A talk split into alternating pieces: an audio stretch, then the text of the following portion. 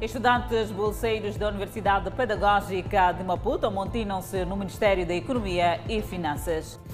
Acelera em Pemba a realocação de famílias deslocadas do terrorismo em Cabo Delgado. Chuva torrencial deixa vias de acesso e residências alagadas em Quelimane.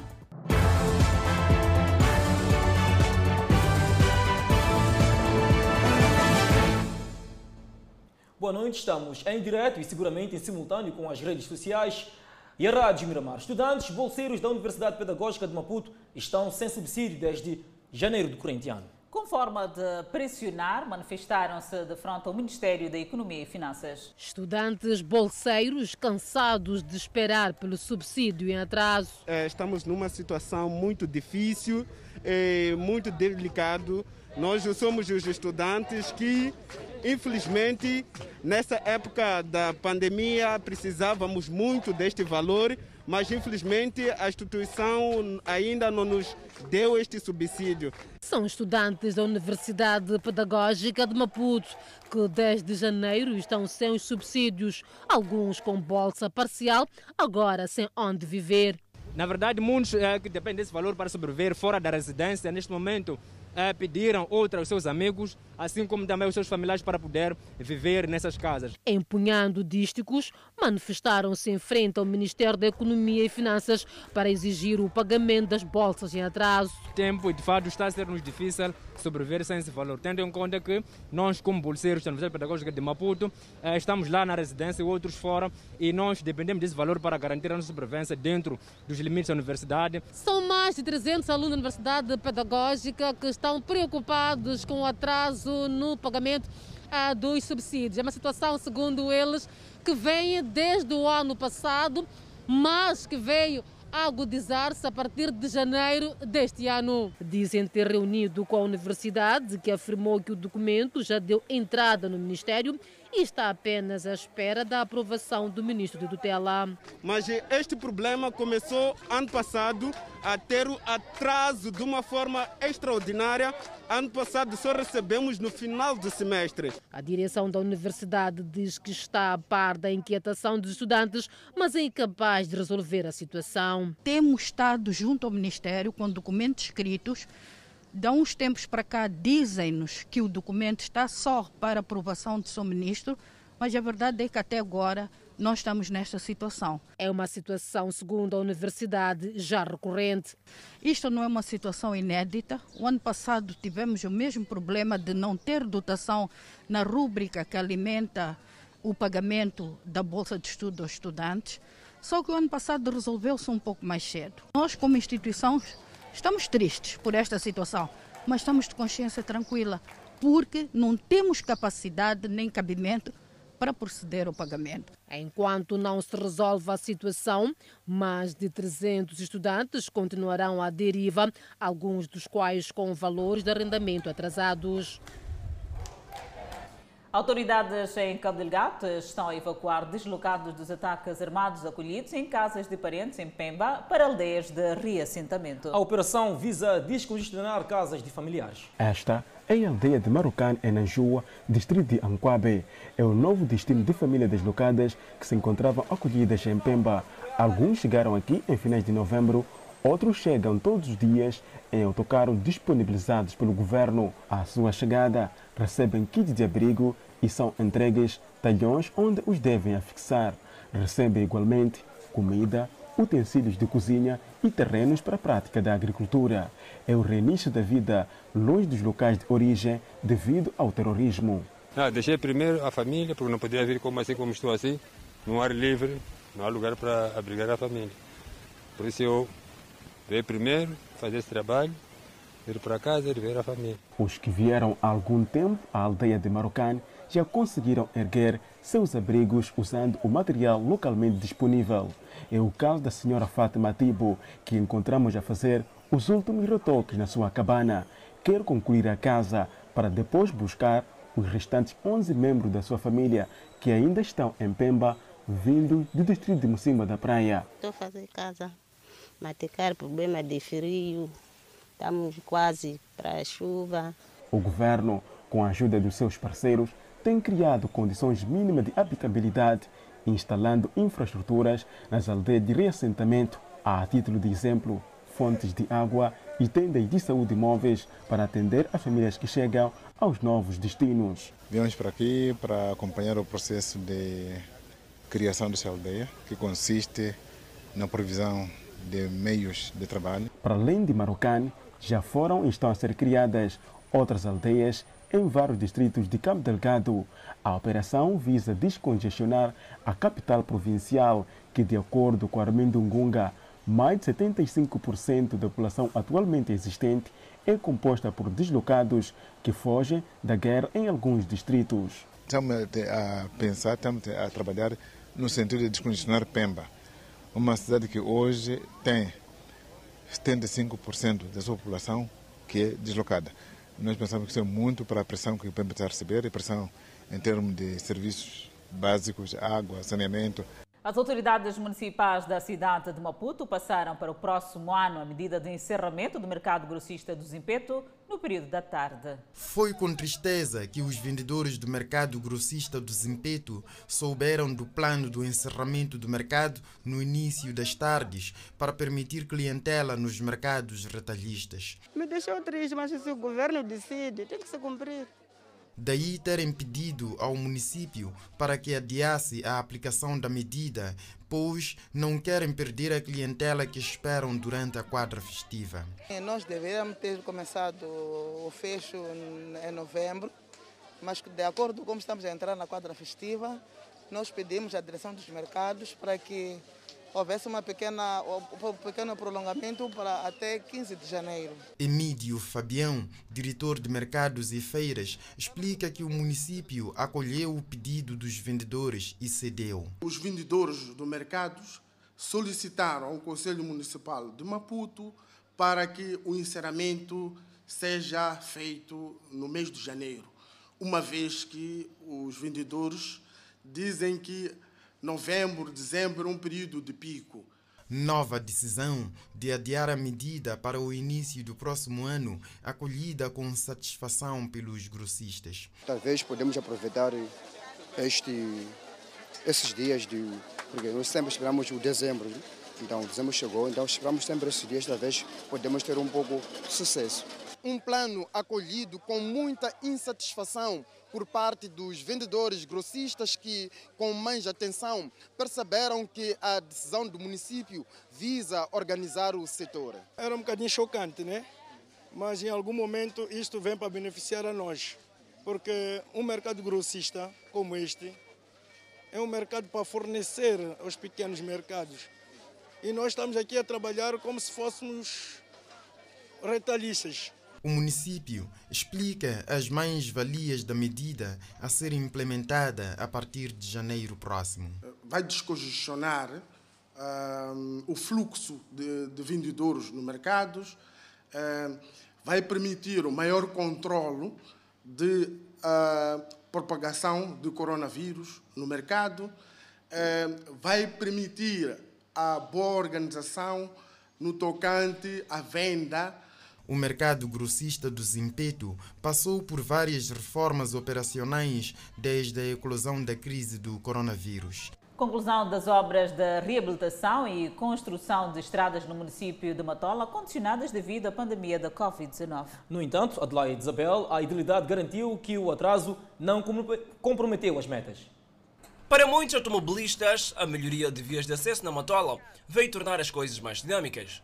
Bernardo Jaime é automobilista e assume que a reabilitação das vias de acesso tornou mais fácil a mobilidade. As condições melhoraram. Eh, por exemplo, agora levamos menos tempo para chegar ao nosso destino. Hum. A preservação das viaturas também melhorou. A suspensão agora sofre menos. Dá para andar. E antigamente como é que era? Ah, antigamente estava mal mesmo. Pior no, nos dias de chuva. Desde o início de 2020, o Conselho Municipal tem levado a cabo obras de reabilitação e construção de vias de acesso. Com a pandemia da Covid-19, os trabalhos ficaram condicionados no que diz respeito aos prazos de execução e entrega das obras. Durante o ano de 2020, várias obras de reabilitação e construção de estradas foram executadas pelo Conselho Municipal da Matola. No entanto, nem todas foram terminadas decorrente da pandemia da Covid-19. Entretanto, a garantia é de que, apesar disso, nada está perdido, ou seja, não prejudica aquilo que é o calendário do município. As obras continuam, infelizmente por razões que já são subjamente conhecidas, que é o impacto daquilo que é a pandemia, que também chegou, de alguma forma afetou o setor de construção, a semelhança do que aconteceu em outros setores, houve necessidade de reprogramar algumas obras, por iniciativa mesmo dos próprios empreiteiros e eh, tendo tido o suporte por parte da fiscalização, no sentido de uh, o município como uh, uh, dono, portanto, dessas, dessas obras em representação dos matolenses, que anuísse a extensão dos prazos de execução destas mesmas obras. E isto não vai acarretar aos cofres do município nenhum custo adicional. Alguns troços estão a cerca de 80% de execução. Eh, registramos progressos significativos também relativamente à asfaltagem da via que liga o Entaca a Moalaze com uma extensão uh, para a primeira fase de 5,8 km e até a semana passada registramos um progresso, estamos a já a 1.600 da sua conclusão, quer dizer que já temos 4.200 metros asfaltados. O mesmo registra-se também na estrada que liga e, entre CVN e Boquiço, uh, o prolongamento da Avenida das Indústrias, já estamos praticamente a 80% da conclusão dessas obras. Uma locomotiva pertencente a uma mineradora indiana que explora carvão mineral no distrito de Moatiz, em Tete, descarrilou esta segunda-feira na região de 37, posto administrativo de Camulatzitz, distrito de Moatiz, ao longo da linha de Sena. Uma fonte dos caminhos de ferro de Moçambique indicou que o acidente não causou vítimas humanas, para além de danos materiais nas duas cabeças do comboio. O comboio saía do Porto da Beira com destino à cidade de Moatiz. A nossa reportagem contactou um dos responsáveis da empresa que, na ocasião, mostrou indisponibilidade. Seguindo com outras informações, pelo menos 10 pessoas perderam a vida na Zambésia na sequência das chuvas que vêm caindo nos distritos daquela província. Na sua maioria, as vítimas se encontravam por debaixo de árvores ou então desprevenidas, fator que os fez ser alvo de descargas atmosféricas. A polícia apela, no entanto, às comunidades para que, quando se registre esse tipo de fenômeno, possam evitar a sua exposição para que não sejam atingidos pelos raios que têm estado a criar vítimas humanas.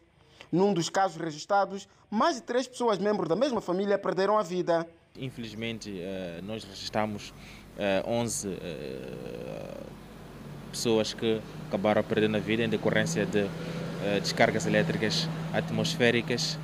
Portanto, é uma situação que nos deixa extremamente preocupados e nós gostaríamos que a população tomasse medidas para que se evite situações do género e não estar por baixo de árvores quando há ocorrência dessas intempéries, lugares ermos, portanto, muitas outras medidas que podem ser tomadas para evitarmos esses incidentes. As chuvas em Climane têm estado a criar situações de falta de acesso por interior dos bairros devido ao relevo que a cidade apresenta, sendo que algumas casas estão submersas devido às águas que aumentaram de volume, fazendo com que algumas famílias até abandonem as suas residências. Várias famílias têm então as suas casas inundadas e também ah, neste período aqui há muitos riscos para as crianças. Obviamente é preciso que os pais encarregados de educação tomem muito uh, atenção pelas crianças, porque afinal de contas esta pequena oportunidade aqui dá acesso então às crianças para terem acesso à água e para que se evite situações drásticas. Então, há aqui os pais encarregados de educação a fazer então essa transferência uh, dos seus filhos para os locais seguros. Sim, quando chove sempre a situação não muda. Até um pouco que estamos a ajudar aqui é época de que, drenagem, porque essa água quando chove às vezes escoa-se para na drenagem. Sim, então aqui nos facilita um pouco. Hum. Mas como é que é viver aqui? É, para viver aqui sentimos seguro, né? porque é na nossa zona, né? nós não podemos abandonar daqui, não temos outro sítio onde podemos parar. Um pouco pelos distritos da província da Zambésia, tem-se registrado ocorrência de chuvas e as zonas montanhosas são as que registram mais mortes de cidadãos por descargas atmosféricas. Já na cidade de Chimoio, a chuva ameaça destruir algumas residências no bairro 5 e os moradores estão preocupados com estragos. A cidade de Chimoio, na província de Manica, tem sido uma das regiões do país mais assoladas pelas fortes chuvas que têm caído nos últimos dias. A situação tem deixado muitas famílias a viver em zonas de risco assustadas. No bairro 5, muitas residências correm risco de desabar devido à elevada precipitação que se faz sentir. Sim, que esse, estamos dentro de, de chuva, do tempo de chuva. Pode cair a mais e haverá mais perigosas as casas. Todas as casas vão ser destruídas. Para além das residências, as chuvas também têm deixado as ruas praticamente intransitáveis. Esta é uma das zonas considerada de risco e quando a chuva cai, o bairro fica todo alagado. E os moradores recordam com tristeza o dia em que o vendaval se abateu sobre a cidade de Chimoio. Esse, o, aquela, aquela ventania que passou há dias, houve estragos.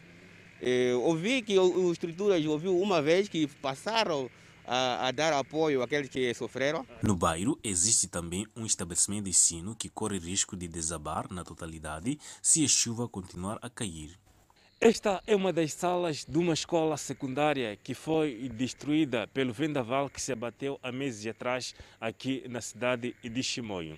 De lá para cá, a mesma se encontra destruída e ainda não foi erguida porque a direção está sem fundos para reabilitar as salas que foram destruídas. De facto, sim, temos salas destruídas. É, primeiro foi por causa daquela primeira tempestade que aconteceu há dois meses atrás. A construção de uma vala de drenagem para escoar a água é o que se pede no bairro 5. Nós não temos já sítio de pisar.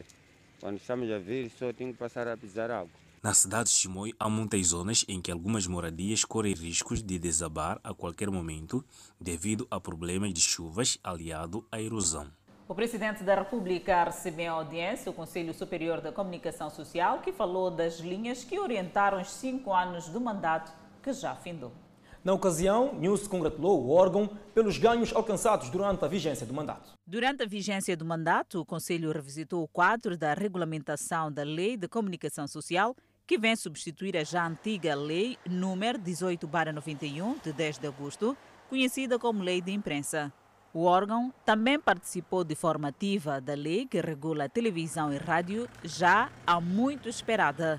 Durante o encontro desta segunda-feira na Presidência da República, Tomás Vieira Mário falou daquilo que tange a postura da comunicação social e dignidade humana e da relação laboral dos jornalistas com as instituições nas quais estão vinculados. Estes instrumentos legais, a lei de imprensa, agora revista, por exemplo, alarga um pouco mais os direitos dos jornalistas, em resposta mesmo ao comando constitucional, que assim o prevê.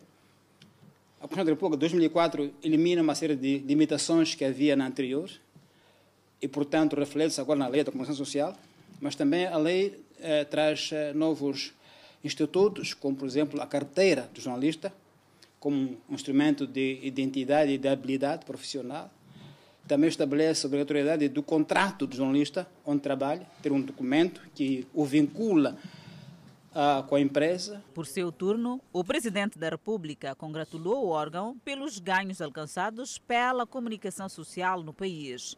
News também deixou recomendações ao elenco. Eh, queria, portanto, encorajar essa questão da carteira de jornalistas e disse muito bem, qualifica e o identifica e, e é, é, nome jornalismo e outra questão que, que, que, que achei perfeito que é o código da conduta. E, e nestes moldes como define do jornalista e do, da empresa, portanto do jornalismo em si o jornalismo envolve tudo isso de uma coisa que acontece que a sociedade acha que o vosso órgão não funcionava, não atuava, mas ninguém sabia que não tem, ninguém sabia, não diria, mas que não tem, não podem agir, eles estariam a agir ilegalmente. De recordar que a Lei da Comunicação Social vem definir as normas aplicáveis ao exercício da comunicação social estabelecendo os direitos e deveres dos profissionais de forma a adequá-los ao quadro jurídico e constitucional vigente e aos avanços tecnológicos atuais. E a governadora da província de Manica desafia quadros do setor da cultura e turismo para que se mantenham fora de esquemas de corrupção. A governante falava numa visita de trabalho a esta instituição que teve um antigo diretor preso envolvido em caso de corrupção. Francisca Tomás, governadora da província de Manica, desafiou numa visita os quadros da cultura e turismo a pautar por uma conduta exemplar e fora dos esquemas de corrupção. A visita ocorre depois da expulsão do ex-diretor da Cultura e Turismo, Josias Vurandi, que foi acusado de desviar um valor monetário avaliado em cerca de 1 milhão e 500 meticais. O ponto tem que ser assinado por todos, a partir do chefe do departamento até os seus colegas, funcionários, que é para poder permitir a, a, a pontualidade de todos. Nós, se queremos controlar a pontualidade, o exemplo tem que ser de si, como chefe de departamento. E os outros chefes de departamento todos. O valor como para a reabilitação, de facto, foi 150 mil meticais atribuído. Esse valor foi todo ele escutado. E depois, tanto como uh, apetrechamento de residência, ainda não temos como a disponibilidade. O valor, estamos para poder se pagar o nosso fornecedor. Francisca Tomás pediu ainda maior empenho dos funcionários para que estes não se desviem do que está plasmado na lei sobre a ética e deontologia profissional. Continuam a fazer, não tem nenhum problema. Não tem nenhum problema. E tem tido venda? Sim, sim, tem tido venda. Mas este ano vocês já receberam alguém que borrou? Não, ainda, o senhor disse que este ano ainda. das fronteiras. Sim, ainda. Mas baixamos muito. Para além do setor da cultura e turismo, Francisca Tomás visitou outras instituições do governo para aferir o nível de execução das tarefas em cada direção. E ainda sobre o assunto, em ilusão, o Gabinete Central de Combate à Corrupção reuniu-se hoje com as confissões religiosas na busca de melhores mecanismos de combate deste mal que corrói o tecido social. No encontro entre o Gabinete Central de Combate à Corrupção e líderes de confissões religiosas, aquele órgão titulado pelo Ministério Público apelou ao envolvimento de todas as confissões religiosas no combate à corrupção, mal que, segundo ele, está a alastrar-se de forma assustadora. O Gabinete Central do Combate à Corrupção entende que as confissões religiosas podem desempenhar um papel fundamental na moralização dos seus fiéis, transformando mentes através da ministração da palavra de Deus. Queremos estabelecer mecanismos com os nossos líderes para vermos como é que nós podemos atacar este problema que é grave através das nossas igrejas, templos, comunidades, enfim. Este encontro visa estabelecer esses mecanismos, visa refletirmos sobre o nosso papel como religiosos na prevenção e combate à corrupção. Alda Manjade, subprocuradora-geral, deixou transparecer a preocupação do Ministério Público em relação à corrupção e apelou. Nestes tempos uh, de pandemia que enfrentamos, é importante frisar que a corrupção não está de quarentena. Por isso, a prevenção e o seu combate requer a entrega e o compromisso de todas as forças vivas da sociedade e das igrejas de modo especial. A Direção Nacional dos Assuntos Religiosos chamou a atenção ao facto da existência de pessoas que se introduzem no país a título religioso, mas com fins totalmente alheios ao propósito revelado. Infelizmente, tem havido situações em que algumas pessoas entram neste país em nome, não é, de algumas uh, confissões religiosas e depois fazem outras coisas que não têm nada a ver com esta missão que eles evocaram vir fazer. E eu digo isto infelizmente porque é uma das coisas que nós temos que combater. José Guerra, presidente da Universal Moçambique, deixou algumas contribuições úteis que podem ajudar na luta que deve ser de todos os segmentos da sociedade. Implementar o sistema de ensinamento que dotem os estudantes de ferramentas que impeçam que no futuro tenham comportamento negativo, tais como a corrupção. Esta disciplina não representaria novidade no nosso sistema de ensino, pelo que apelamos à sua reintrodução. Outra sugestão seria no sentido de pensarmos seriamente na introdução de serviço de capelão. O encontro enquadra na Semana do Combate à Corrupção, que terá o seu auge no dia 9, com a celebração do Dia Internacional do Combate à Corrupção. O encontro teve como tema papel das confissões religiosas na prevenção e combate à corrupção. O Fundo Monetário Internacional quer que os empréstimos que chegam a Moçambique no combate à Covid-19 sejam usados para os fins pretendidos. Em mais um briefing à imprensa a partir de Washington, o diretor do Departamento de Comunicações do Fundo Monetário Internacional, Gary Rice, contornou as questões da possível retoma ao financiamento direto ao orçamento do Estado moçambicano, numa altura em que a União Europeia anunciou uma ajuda de 100 milhões de euros. É o primeiro sinal positivo após a suspensão do apoio direto ao orçamento do Estado desde abril de 2016, na sequência da descoberta das dívidas ocultas de mais de 2 bilhões de dólares uma situação que beliscou a imagem de Moçambique no mercado internacional. Sobre a retoma da União Europeia, o FMI diz que é uma questão importante. Compartilhamos os pontos de vista da União Europeia sobre a importância do monitoramento e da transparência no uso de fundos públicos, disse Gary Rice, realçando que o Fundo Monetário Internacional mantém o seu compromisso de abordar as vulnerabilidades de governação e corrupção nos países membros. Embora haja menos espaço para vincular as condições tradicionais, o FMI está trabalhando em medidas para promover a transparência e a responsabilidade para mitigar qualquer oportunidade de corrupção e, obviamente, para garantir que os recursos sejam usados para os fins pretendidos. De acordo ainda com o Departamento de Comunicações do FMI, foi solicitado às autoridades moçambicanas cartas de intenção quanto ao financiamento, relatórios aprimorados auditorias independentes de gastos emergenciais e publicação de acordos de aquisição.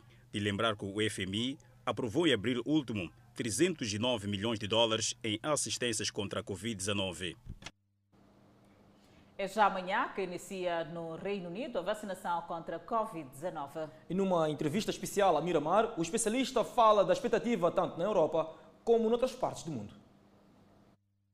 É a janela de esperança a agitar o mundo em busca da imunização. Esperava-se que cerca de 800 mil doses da vacina estivessem em vigor para o início do programa nesta terça-feira, um dia que o secretário de Saúde, Matt Hancock, apelidou de Dia V, numa alusão aos triunfos da Segunda Guerra Mundial. Portugal também espera a chegada da vacina já em 2021, na esperança de combater o temível inimigo invisível, tal como destaca Pedro Simas, médico investigador, numa entrevista exclusiva à TV Miramar. Ah, devem receber com serenidade e com, e com confiança. Ah, eu entendo que as pessoas, um, há muita informação a circular, estejam um bocadinho inseguras e faz parte do Plano Nacional de, de Vacinação dos, dos, vários países, inclusive o de Portugal, de informar uh, as pessoas uh, de uma forma correta uh, e tranquila. Um, repare, não há uma fase inicial para a vacina em termos de segurança. isso não existe. Eh, porque a vacina passou por um protocolo de testes de segurança e se estes testes forem aprovados, acabou o protocolo e a vacina é considerada segura. A prioridade vai para pacientes idosos e outros que sofrem de patologias associadas à Covid-19. Nós, por exemplo, para, estamos à espera no primeiro trimestre de receber 4 milhões de doses de vacina. Um, primeiro, na primeira fase da vacinação, temos uh, as pessoas com mais de 50 anos que têm determinadas patologias, aquelas patologias como a insuficiência cardíaca, a doença cardíaca grave, doença coronária, doença renal grave também, com insuficiência renal grave, e também a doença pulmonar ou a doença respiratória obstrutiva, obstrutiva crónica. Também temos os, os lares, uh, temos os funcionários dos lares e uh, os funcionários que, uh, do Serviço Nacional de Saúde e das Forças Armadas que lidam com os grupos de risco. Referindo-se ao nosso país, o especialista está certo que o impacto do vírus não foi tão devastador em Moçambique. Também parece que em Moçambique o problema não é tão grave como uh, na Europa. Uh, uma das razões é porque uh, a estrutura de idades das pessoas é diferente. A mediana de idade em Moçambique são 17 anos, penso eu, se não estou errado, o que significa que 50% da população tem até 17 anos de idade e só 50% é que tem mais de 17 anos de idade e, portanto, é uma população mais jovem, tem menos porcentagem de população de risco. Uh, portanto, eu acho que uh, temos que ver, mas o, o, o, o, que se está a tentar fazer é um esforço mundial para que a vacina chegue a todos os países, porque isto é um problema global, não é só um problema um problema de, de, da Europa. Não é? Além do Reino Unido, o Bahrein também aprovou a vacina da Pfizer. Na sexta-feira, o país do Oriente Médio se tornou a segunda nação do mundo a emitir uma autorização de uso de emergência, informou a sua agência de notícias estatal. do Reino Unido, seguimos ao Brasil também para falarmos da vacinação. Insumos para a fabricação e o transporte da vacina já estão prontos. Profissionais da saúde, indígenas e idosos terão prioridade. A vacinação contra o novo coronavírus na cidade de São Paulo e em todo o estado começa no dia 25 de janeiro, segundo anunciou o governador João Dória.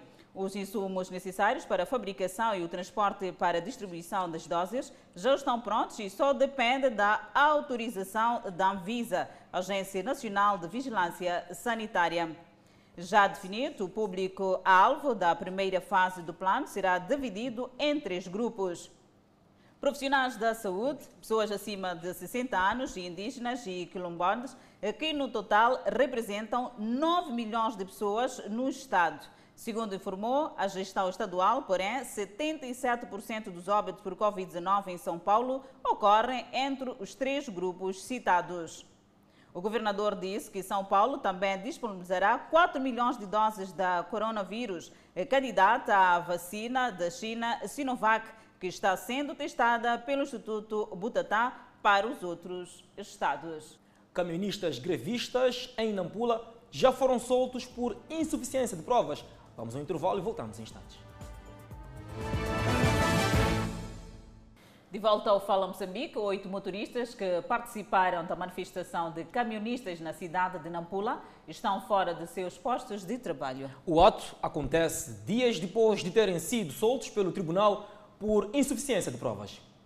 Os oito motoristas, agora fora dos seus postos de trabalho, fizeram parte supostamente do grupo de camionistas que, semana finda, promoveram uma manifestação ao longo da estrada número 1 na cidade de Nampula, exigindo os seus direitos e reclamando sobre o que consideram de uma atuação da polícia de trânsito durante as suas viagens. Estamos a exigir uma base, certo? Não a depender de, de, dos bónus, já não dependendo dos bónus, é, conforme viram nas placas aí, e temos a, a, aquela parte de multas. Instantes depois da manifestação, haviam sido detidos 18 motoristas, sendo 17 na capital provincial e um no distrito de Meconta, este último ainda na cadeia, mas viriam a ser soltos pelo tribunal na última sexta-feira por insuficiência de provas. Foi uma detenção que aconteceu de forma bastante agressiva e a polícia justificou a sua ação porque a manifestação era ilegal. Teve conhecimento eh, da execução de uma manifestação ilegal.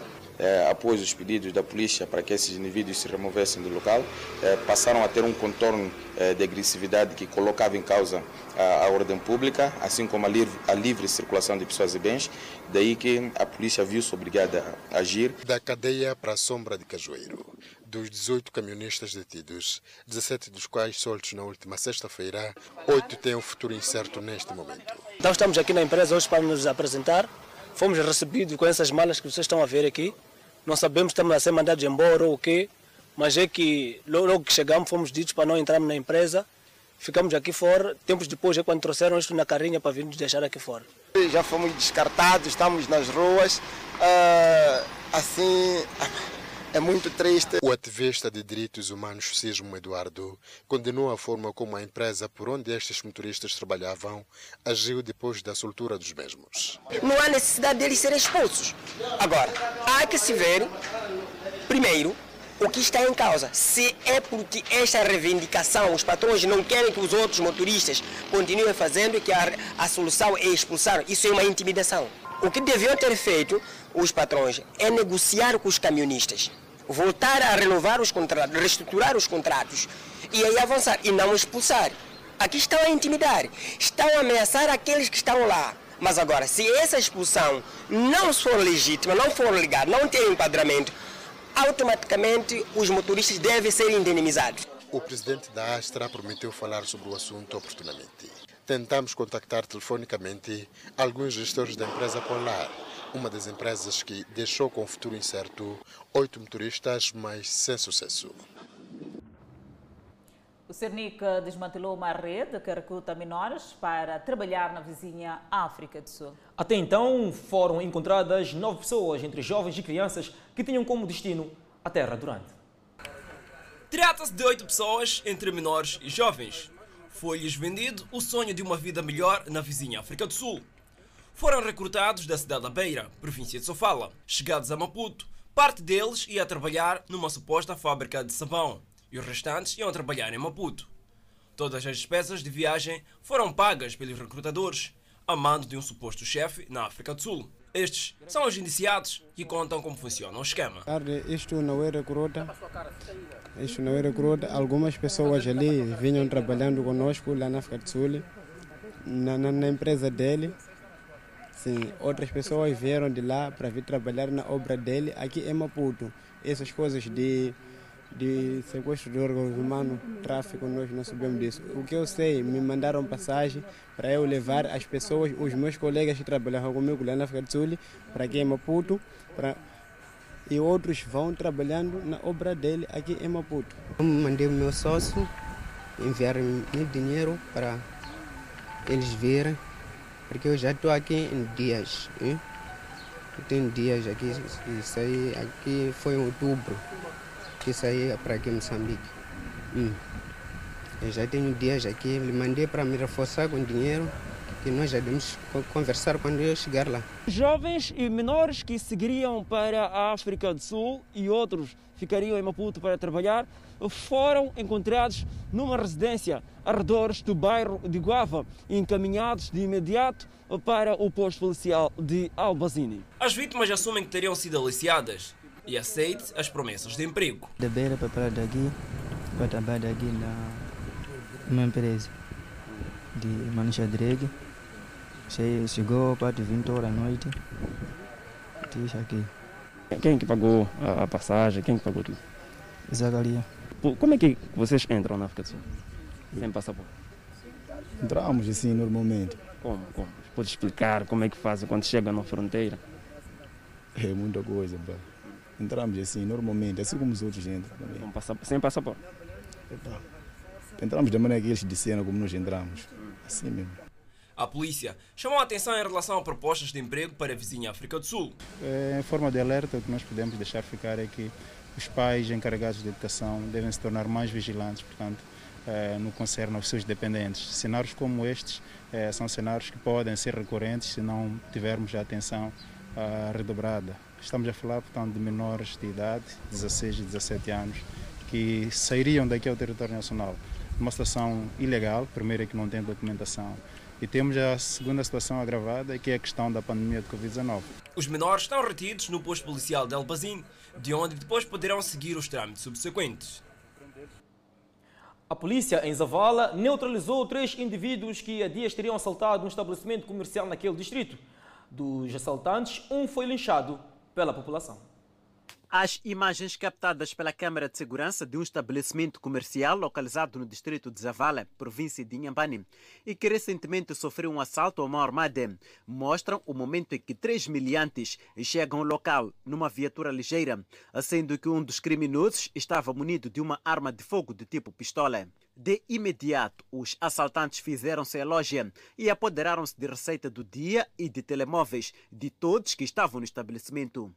Quando estes, por volta das 18 horas, dirigiram-se a um estabelecimento comercial e munidos de uma arma de fogo, tipo pistola, lá ameaçaram o proprietário do estabelecimento comercial e retiraram um valor de 140 mil meticais, dois telemóveis. Investigações feitas pela polícia com auxílio das imagens e da população culminaram com a neutralização de três indiciados, só que um deles empreendeu uma fuga, tendo sido neutralizado pela população e posteriormente lixado. A polícia aqui em Ambane diz que está satisfeita pela colaboração da população na neutralização dos assaltantes no distrito de Zavala. Porém, está também preocupada pelo fato dos mesmos populares terem agido com as próprias mãos. Uh, nós apelamos à população para que não façam justiça privada. Uh, no entanto, quando notarem que existem essas, cidadãos, essas situações, no caso de Zavala, eles neutralizaram um dos cidadãos que eh, fazia parte eh, do grupo, devia sim comunicar à polícia e não optar por linchar esse cidadão. Nós apelamos para que eles contenham-se, eh, comuniquem à polícia, que só a polícia é que pode ajudar a resolver os problemas e não eles optarem sim pelo linchamento. Entretanto, Entretanto, a nossa equipe de reportagem não foi a tempo de conversar com os indiciados, pois o caso já está a ser tratado pelos órgãos da administração da justiça. A PRM em Nhambane promete intensificar suas ações de patrulha, principalmente nesta fase da quadra festiva de Natal e final do ano, para reprimir este tipo de crime. Para acompanhar no próximo bloco, Moçambique registra mais 13 recuperados da Covid-19. Enquanto isso, Álvaro Massinga promete uma CTA mais aberta para todos os empresários. Vamos ao intervalo e voltamos em instantes. De volta ao Fala Moçambique, seguimos com a atualização da Covid-19. O país registrou mais 13 recuperados nas últimas 24 horas. Tem um cumulativo de 14.429 totalmente recuperados da doença. Moçambique tem um cumulativo de 647 internados, dos quais 40 sob cuidados médicos nos centros de isolamento. Seguimos com outro quadro de número de casos positivos. O nosso país tem cumulativamente 16.326 casos positivos registrados, dos quais 16 e 13 de transmissão local e 313 importados. Moçambique testou nas últimas 24 horas 802 amostras, das quais 82 revelaram-se positivas. Todos os 82 casos reportados são de nacionalidade moçambicana, dos quais 76 resultam de transmissão local e 6 importados. Há registro de mais 3 óbitos. Trata-se de pacientes do sexo masculino de 46, 63 e 75 anos de idade e de nacionalidade moçambicana que evoluíram para óbito numa unidade sanitária na cidade de Maputo. Entretanto, o país tem registro de 136 vítimas mortais por Covid-19. Neste momento, o país tem 1.757 casos ativos da Covid-19. Mudando de assunto, o candidato pela lista B, Álvaro Massinga, promete uma CTA mais aberta para todos os empresários. O manifesto eleitoral foi tornado público esta segunda-feira. São dois candidatos para mais um mandato de dois anos, naquela que é a maior agremiação empresarial moçambicana. De um lado, a lista A, encabeçada por Agostinho Vuma, e do outro lado, a lista B, liderada por Álvaro Massinga de olho na tão apetecível cadeira de presidente da CTA. As eleições na CTA estão agendadas para o dia 17 do corrente mês. É um escrutínio que surge num contexto de suspense e crispação no seio dos homens de negócio. Na tarde desta segunda-feira, Álvaro Massing apresentou as linhas de força da sua candidatura. Queremos promover uma CTA aberta para todos, independentemente da raça, etnia, idade e sexo dos proponentes. E mais, Queremos apostar na orientação e assistência direta do nosso incipiente uh, setor empresarial, para que a médio e longo prazos possamos ter as microempresas em pequeno, transformadas em pequenas, as pequenas em médias e as médias em grandes empresas. É neste contexto que a nossa equipe olhou para este momento como oportuno para avançar com esta candidatura que visa reestruturar a CTA e, junto de outros atores, eh, possamos desenhar implementar e monitorar políticas e estratégias económicas à altura de responder cabalmente aos desafios que são impostos à nossa economia. O fantasma dos raptos vai igualmente marcar a agenda da lista B, caso ascenda a presidência da CTA. Não é só uh, em relação aos raptos, mas toda, todo o contexto que uh, influencia uh, a paz social dos empresários. Refira-se que Agostinho Vuma que procura renovar o mandato, iniciou semana passada sua campanha de caça ao voto na cidade da Beira. Arrancou o projeto de eletrificação do posto administrativo de Inhamás, no distrito de Gorongosa, em Sofala. As comunidades locais, que muito sofreram com o conflito militar, olham para esta iniciativa com muita satisfação.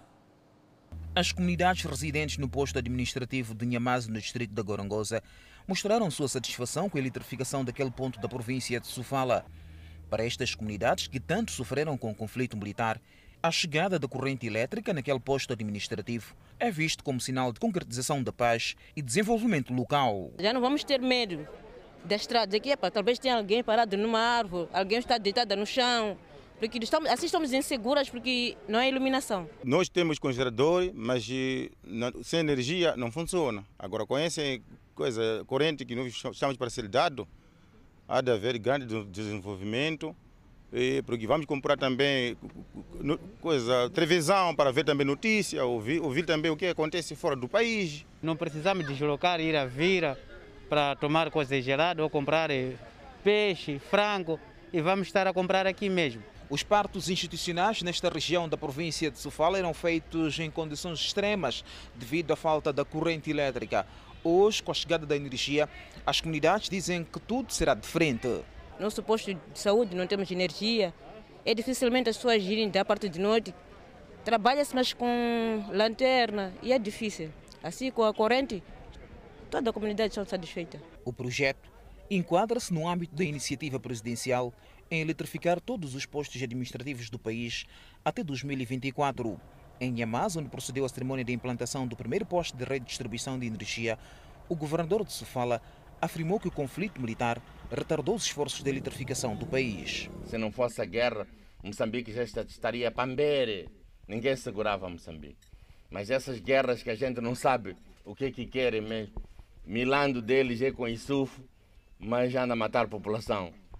Parece que estão a sonhar. Quando tiver luz, vai ser um sonho verem luz nas vossas casas. A eletrificação do posto administrativo de Nhemaz, no distrito de Gorongosa, em Sofala, vai beneficiar 500 famílias. Numa primeira fase, em 14 meses, 125 famílias terão ligações domiciliárias. Está prevista a montagem de quatro postos de transformação numa extensão de 30 km de rede média tensão e 12 km de baixa tensão. O projeto está avaliado em mais de 63 milhões de meticais desembolsados pelo governo de Moçambique. O secretário-geral da Frelimo, Roque Silva, está de visita à província da Zambésia para se inteirar do grau de execução do manifesto eleitoral e promover aquele ponto do país, lançar apelos para a dinamização da economia, bem como garantir que as comunidades contribuem para o desenvolvimento daquela província. Falando aos órgãos de comunicação social na sede do partido, na cidade de Climane, o secretário-geral da Frelimo, Roque Silva, entende que a província de Zambésia tem estado a ser afetada indiretamente pelo terrorismo em Cabo Delegado e pelos ataques armados protagonizados pela auto-intitulada Junta Militar da Renamo na região central de Moçambique. Estas ações, segundo a fonte, têm estado a deixar deslocados, fazendo com que o governo se ocupe pela criação de centros de reassentamento ao invés de se dedicar à dinamização da economia. Neste momento, o país enfrenta três grandes desafios que condicionam a implementação desses compromissos eleitorais. Refiro-me concretamente ao problema dos ataques terroristas em Cabo Delgado, cujo impacto se faz sentir também na província de Zambésia. Nós consideramos que temos algumas pessoas que saíram de Cabo Delgado por força desses ataques se encontram a viver aqui na Zambésia. Neste momento o país também vive momentos difíceis que são provocados pelos ataques da, da, da Junta Militar da Renamo na Zona Centro, cujo impacto direto ou indiretamente se faz refletir também na província da Zambésia. A província da Zambésia fecha o círculo de visitas ao nível das províncias do país, visando garantir aquilo que é o foco do Partido Frelimo na melhoria e preservação do bem-estar para a sociedade ainda na província de Zambésia, um dos focos estará virado à primeira Conferência Internacional de Investidores que ocorreu na Zambésia como um calcanhar de Aquiles para aquilo que vai ser o desenvolvimento da província e não só. E espera-se desta conferência ter-se adquirido melhores proveitos de forma a dinamizar a economia nacional e não só. Por outro lado, fez saber que a província tem estado a criar meios para que as comunidades continuem a apostar em atividades que visem melhorar o bem-estar algo que vem patente no plano quinquenal do governo da Frelimo. Mas sabemos que Zambésia tem grandes desafios de desenvolvimento, olhando para o potencial que a província tem. Recentemente a província realizou uma conferência de investidores que acreditamos ter sido muito bem sucedida. Estamos aqui também para reconhecer este grande feito que as entidades de representação do Estado, mas as entidades também de governação a nível da província, lideradas pelo camarada governador, desenvolveram e queremos vir nos juntar a esta voz de apelo a todos aqueles que assumiram fazer grandes investimentos na província de, de, de, de, da Zambésia, no sentido de mobilizar esforços para que esse sonho que foi que foi aumentado por essas promessas, por essas garantias, possa transformar a realidade. Durante a sua estadia na província de Zambésia, Silva vai manter encontros com os membros do Partido Frelimo e também interagir com algumas comunidades. É momento de observarmos um breve intervalo. Voltamos dentro de instantes. Até já.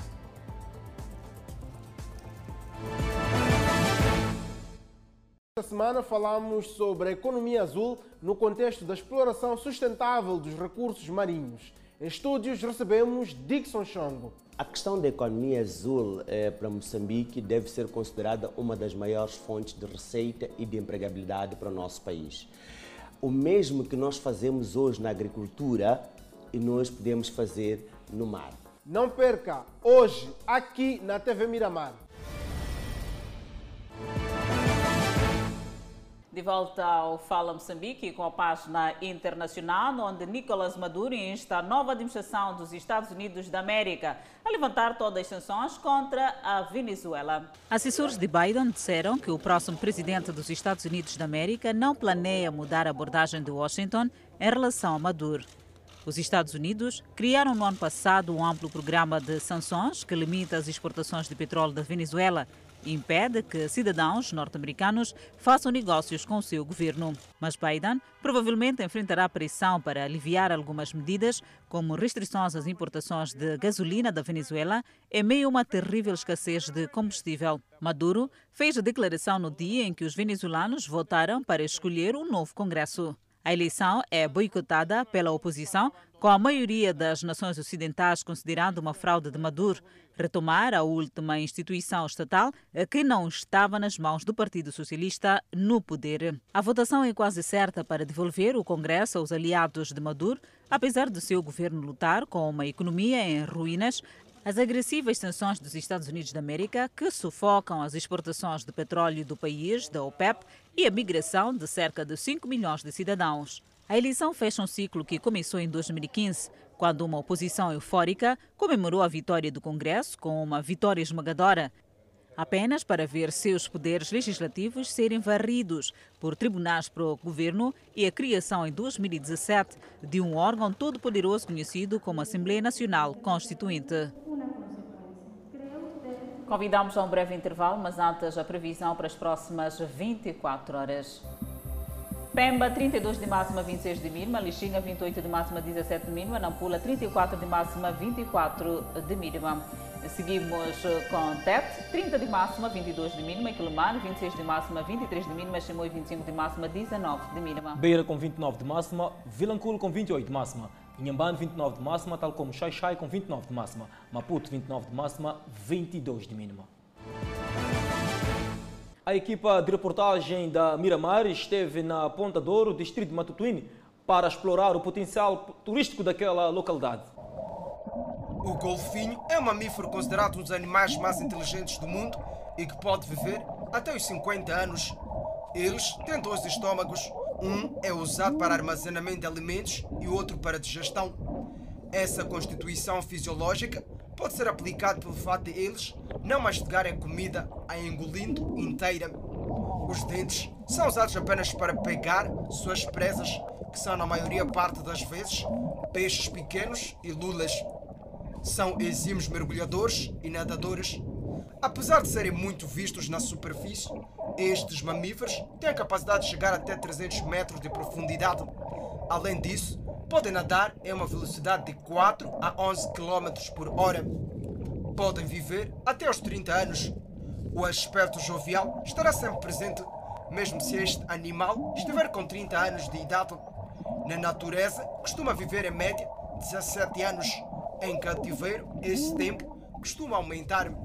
Antes de fazerem água, para manterem contato com estas espécies, há um ritual que deve ser feito por aqui pelos mergulhadores. É para muito mais para limpar bem os vidros, para a gente conseguir ver bem tudo que está a existir lá no mar. Depois a gente põe uh, uh, as barbatanas, depois das barbatanas a gente que desce. E se tivermos com clientes que, que também vão descer nós, antes da gente dar um sinal, eles não descem.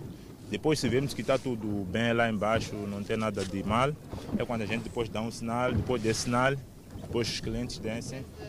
A gente brinca com o golfinho uns 5 minutos e sobe de novo para o barco. E se serem sociais, a gente vai mais à frente procura dos mesmos. Mesma coisa, descemos primeiro nós e demos sinal, se tudo estiver bem, clientes também que depois que descem. Nestas aventuras, a temperatura e uma série de aspectos devem ser levados em conta por isso, a nossa equipa foi aconselhada a não mergulhar, pois a temperatura não estava a nosso favor. Um dia em que o sol não se fez sentir, entretanto, os golfinhos não se fizeram derrogados e deram sua graça.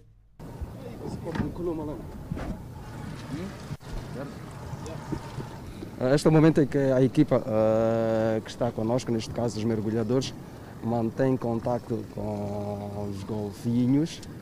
Uh, são vários que podemos ver uh, neste momento, como as imagens obviamente documentam.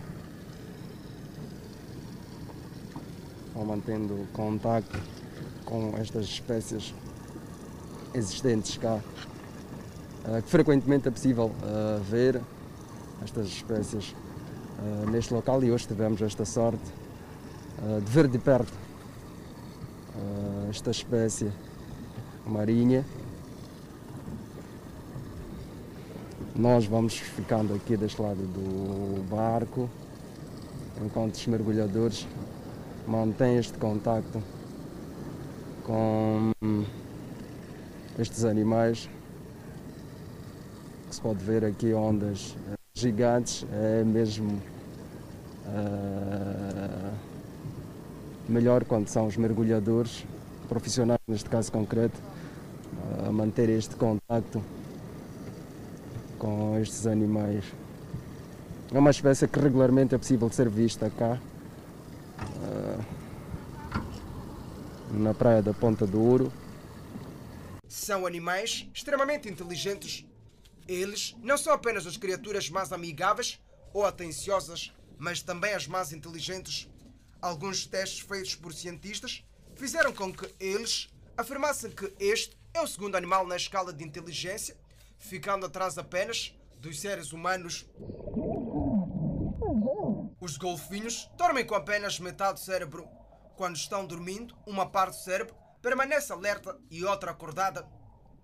Isso os mantém protegidos de potenciais predadores e permite que eles respirem enquanto dormem. Uma espécie que atrai qualquer um. Estamos aqui com alguém uh, que vai nos explicar como é que está a ser esta aventura aqui no meio do mar. Olha, como é que está a ser estar próximo destas espécies que raramente temos a oportunidade de ver. Olha, é uma experiência incrível, uma experiência que pronto, podemos sugerir para os moçambicanos aparecerem, para virem observar isso. Muito bonito, por acaso. Muito lindo. Para dizer que é a primeira vez que tem a oportunidade de estar próximo a um golfinho. Exatamente, realmente vemos na televisão e tudo mais, mas assim ao vivo é a primeira vez. É uma oportunidade incrível, uma experiência incrível por acaso. Mas a Praia da Ponta Dor não é feita apenas de golfinhos e outras espécies marinhas. Há uma variedade de atividades que por aqui são desenvolvidas.